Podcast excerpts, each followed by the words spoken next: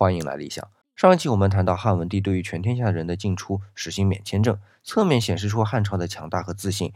这种事儿还不止一件，他又给老百姓的地减租了。还记得文帝三年的时候，已经把田租从收成的十五分之一减到了三十分之一。这回好，下周再减半，就变成了六十分之一了。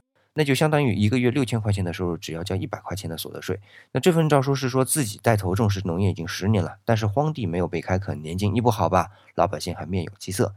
这是因为耕地的人数太少了，而基层官员又没有给予足够的重视，劝大家去多种树吧，基层官员又执行不力，让他们去给老百姓解释，估计自己也没整明白为啥要种树。那老百姓负担重啊，他们又不关心，这怎么才能鼓励老百姓啊？所以今年就把田租减半。